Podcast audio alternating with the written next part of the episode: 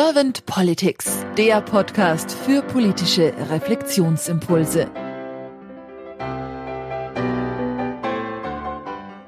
Herzlich willkommen zu einem neuen Podcast von Servant Politics. Ich spreche heute mit Sven Franke. Mein Name ist Claudia Lutschwitz. Guten Morgen, Sven. Guten Morgen, Claudia. Vielen Dank für die Einladung. Sehr, sehr gerne, Sven. Sven, wir hatten jetzt im Vorgespräch schon ein sehr anregendes Austauschen. Das fand ich also sehr freudig und ich hoffe, dass ich jetzt bei der Vorstellung alles korrekt mache. Sven, du bist Anti-Berater, New Work, Vordenker, Mitbestimmungsunterstützer und auch Feminist, so nennst du dich. Und vor allem bist du New Pay-Experte. Und da durfte ich jetzt lernen, was das bedeutet. Das heißt, ihr gestaltet partizipativ, vor allem also mit Mitarbeitern, Vergütungsmodelle in Organisationen. Und in diesem Zusammenhang bist du auch als Autor tätig. Das heißt, du hast 2019 mit zwei Mitautorinnen das Buch rausgebracht New Pay, das beim Haufe Verlag erschienen ist. Jetzt bin ich wirklich sehr neugierig auf deine Antworten zu meinen Fragen, Sven. Und wenn du jetzt keine erste Frage an mich hast, dann würde ich einfach starten. Gern. Sven, wenn du an die Aufgabe von Politik denkst und das mal so durch Geist und Körper wandern lässt, diese Frage, was ist für dich die Aufgabe von Politik? Für mich sind so drei Kernaufgaben. Das ist einmal das Thema Entscheidung zu treffen, Entscheidung für die Zukunft zu treffen. Fällt, glaube ich, viel schwerer, als es, als es sich anhört. Ich glaube, das erlebt jeder von uns gerade, dass es total herausfordernd ist. Der zweite Aspekt ist aus meiner Sicht, Meinung zu bündeln und Lösungen zu finden. Und das erleben wir natürlich als eine totale Herausforderung weil wir gleichzeitig konfrontiert sind mit Wertewandel. Das heißt, wir erleben ja an jeder Stelle, dass Werte weiter auseinander wandern. Also die Ränder entfernen sich voneinander. Und dann Lösungen zu finden, Riesenherausforderung. Und der dritte Aspekt und vielleicht für mich sogar der wichtigste Aspekt ist gestalten die Zukunftsfähigkeit des Landes. Und da bin ich mir auch nicht sicher, ob das so wirklich stattfindet. Also wir sind sehr, sehr stark im Jetzt verhaftet mit den Erfahrungen der Vergangenheit. Und da wünschte ich mir einen Schritt mehr in die Zukunft. Jetzt hast du schon von diesem, wie du es gerade wahrnimmst, gesprochen. Gibt es noch weitere Punkte, wie du die Politik gerade wahrnimmst? Ich glaube, dass das, was wir jetzt erleben, ist sicherlich die, die, die schwerste Phase nach dem Zweiten Weltkrieg. Da sind wir uns alle einig, da muss man, glaube ich, nicht groß drüber nachdenken.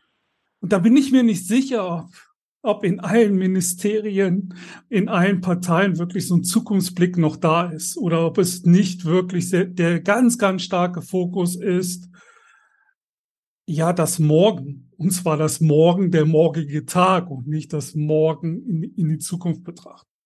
Gleichzeitig, glaube ich, erleben wir auch eine ganz unterschiedliche Wahrnehmung momentan von, von, auch von den Politikern.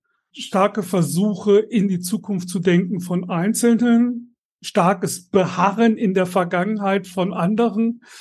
Also auch da eine große Bandbreite, glaube ich, die wir, die wir erleben und ich bin gespannt, wie wir das für die Zukunft lösen.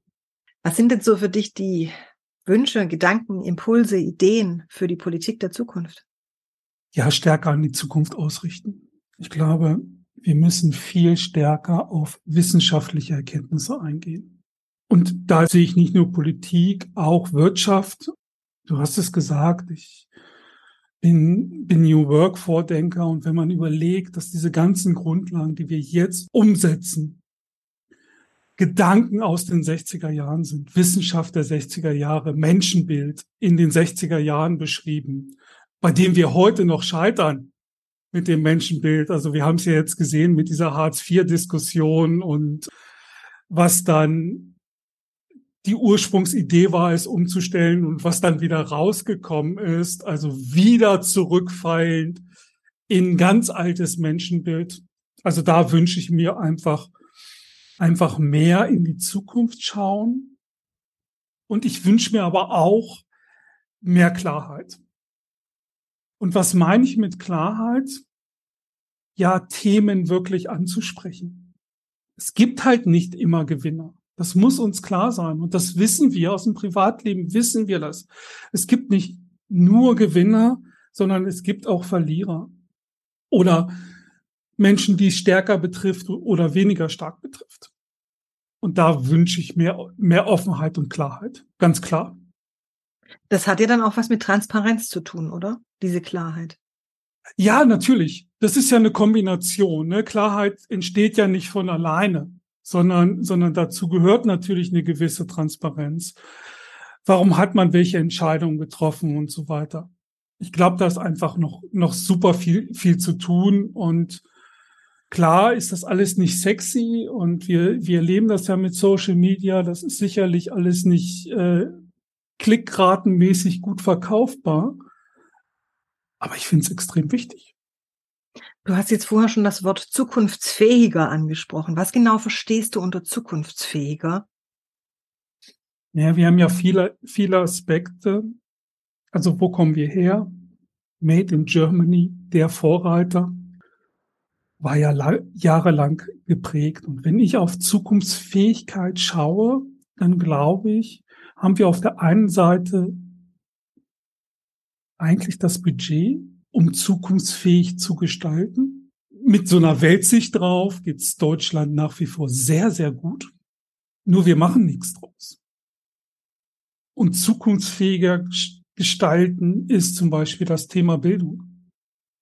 Ja, ist ein Länderthema und gleichzeitig ist es unsere Zukunft. Der Standort Deutschland lebt ja nicht davon, dass er noch groß irgendwas produziert, sondern wir sind eine Dienstleistungsgesellschaft und eine Dienstleistungsgesellschaft, gerade in unseren Sphären, lebt halt von Know-how, lebt halt von, von Kreativität. Und da müssen wir hinschauen das sind, das ist, glaube ich, eines, eines der, der Themen, die uns viel, viel stärker beschäftigen müssen. Ich bringe im Podcast immer gern die Kanzlerfrage.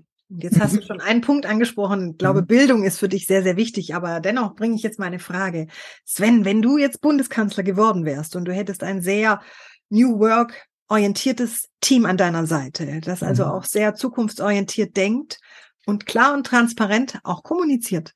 Was wären so zwei bis drei deiner Fokusthemen, die du mit deinem Team gleich am Anfang anstoßen würdest als Bundeskanzler? Ich glaube, das Wichtigste ist, ich würde nicht mit was anfangen, ich würde mit dem Wie anfangen. Also im ersten Schritt wirklich auf das Wie zu gucken und Politik besser erklärbar machen. Bürger stärker einbinden. Es muss nicht das Modell der Schweiz sein mit Volksentscheidungen. Schweiz hat eine lange Erfahrung da drin. Ob das, ob das immer so, so, so gut funktioniert, muss die Schweiz für sich entscheiden. Aber stärker in den Bürgerdialog. Unser Bundespräsident macht das jetzt in Teilen immer mal wieder. Aber ich glaube, das ist eine große Aufgabe, Politik verständlicher zu machen und genau diese Transparenz zu erzeugen und äh, eine Klarheit zu erzeugen.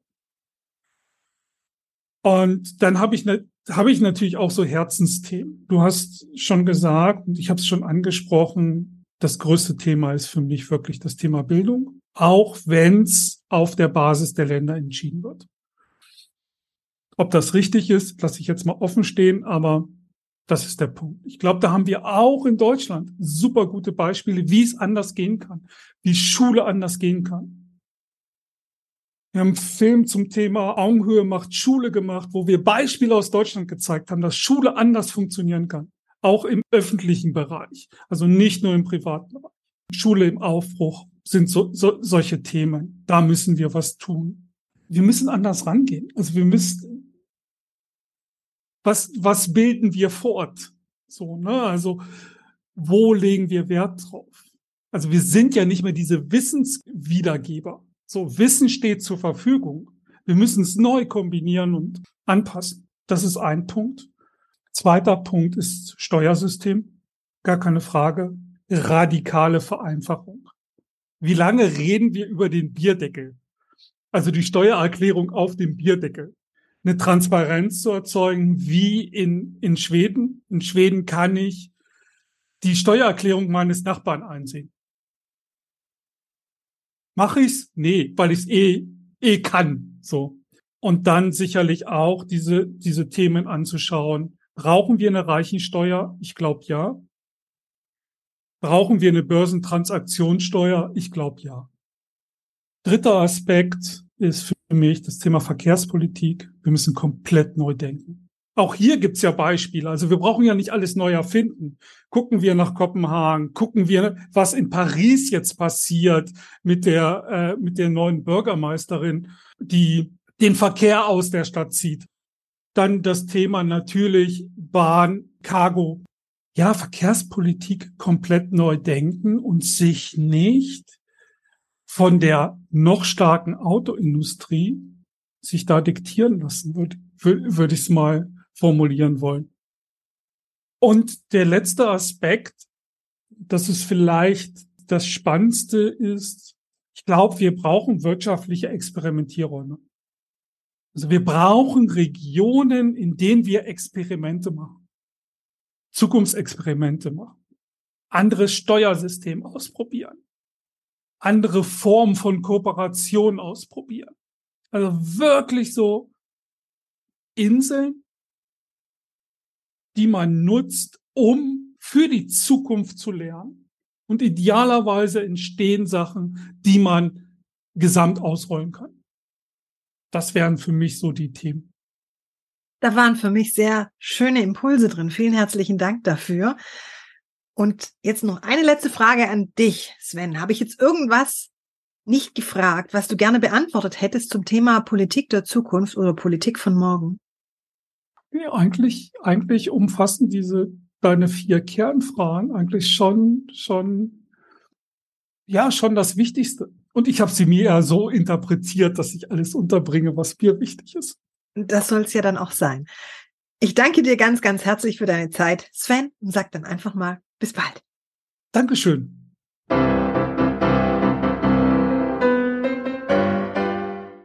Servant Politics gibt's auf Spotify, Apple Podcasts und überall, wo es Podcasts gibt. Abonniert uns gerne und hinterlasst uns eine Bewertung. Servant Politics, der Podcast für politische Reflexionsimpulse.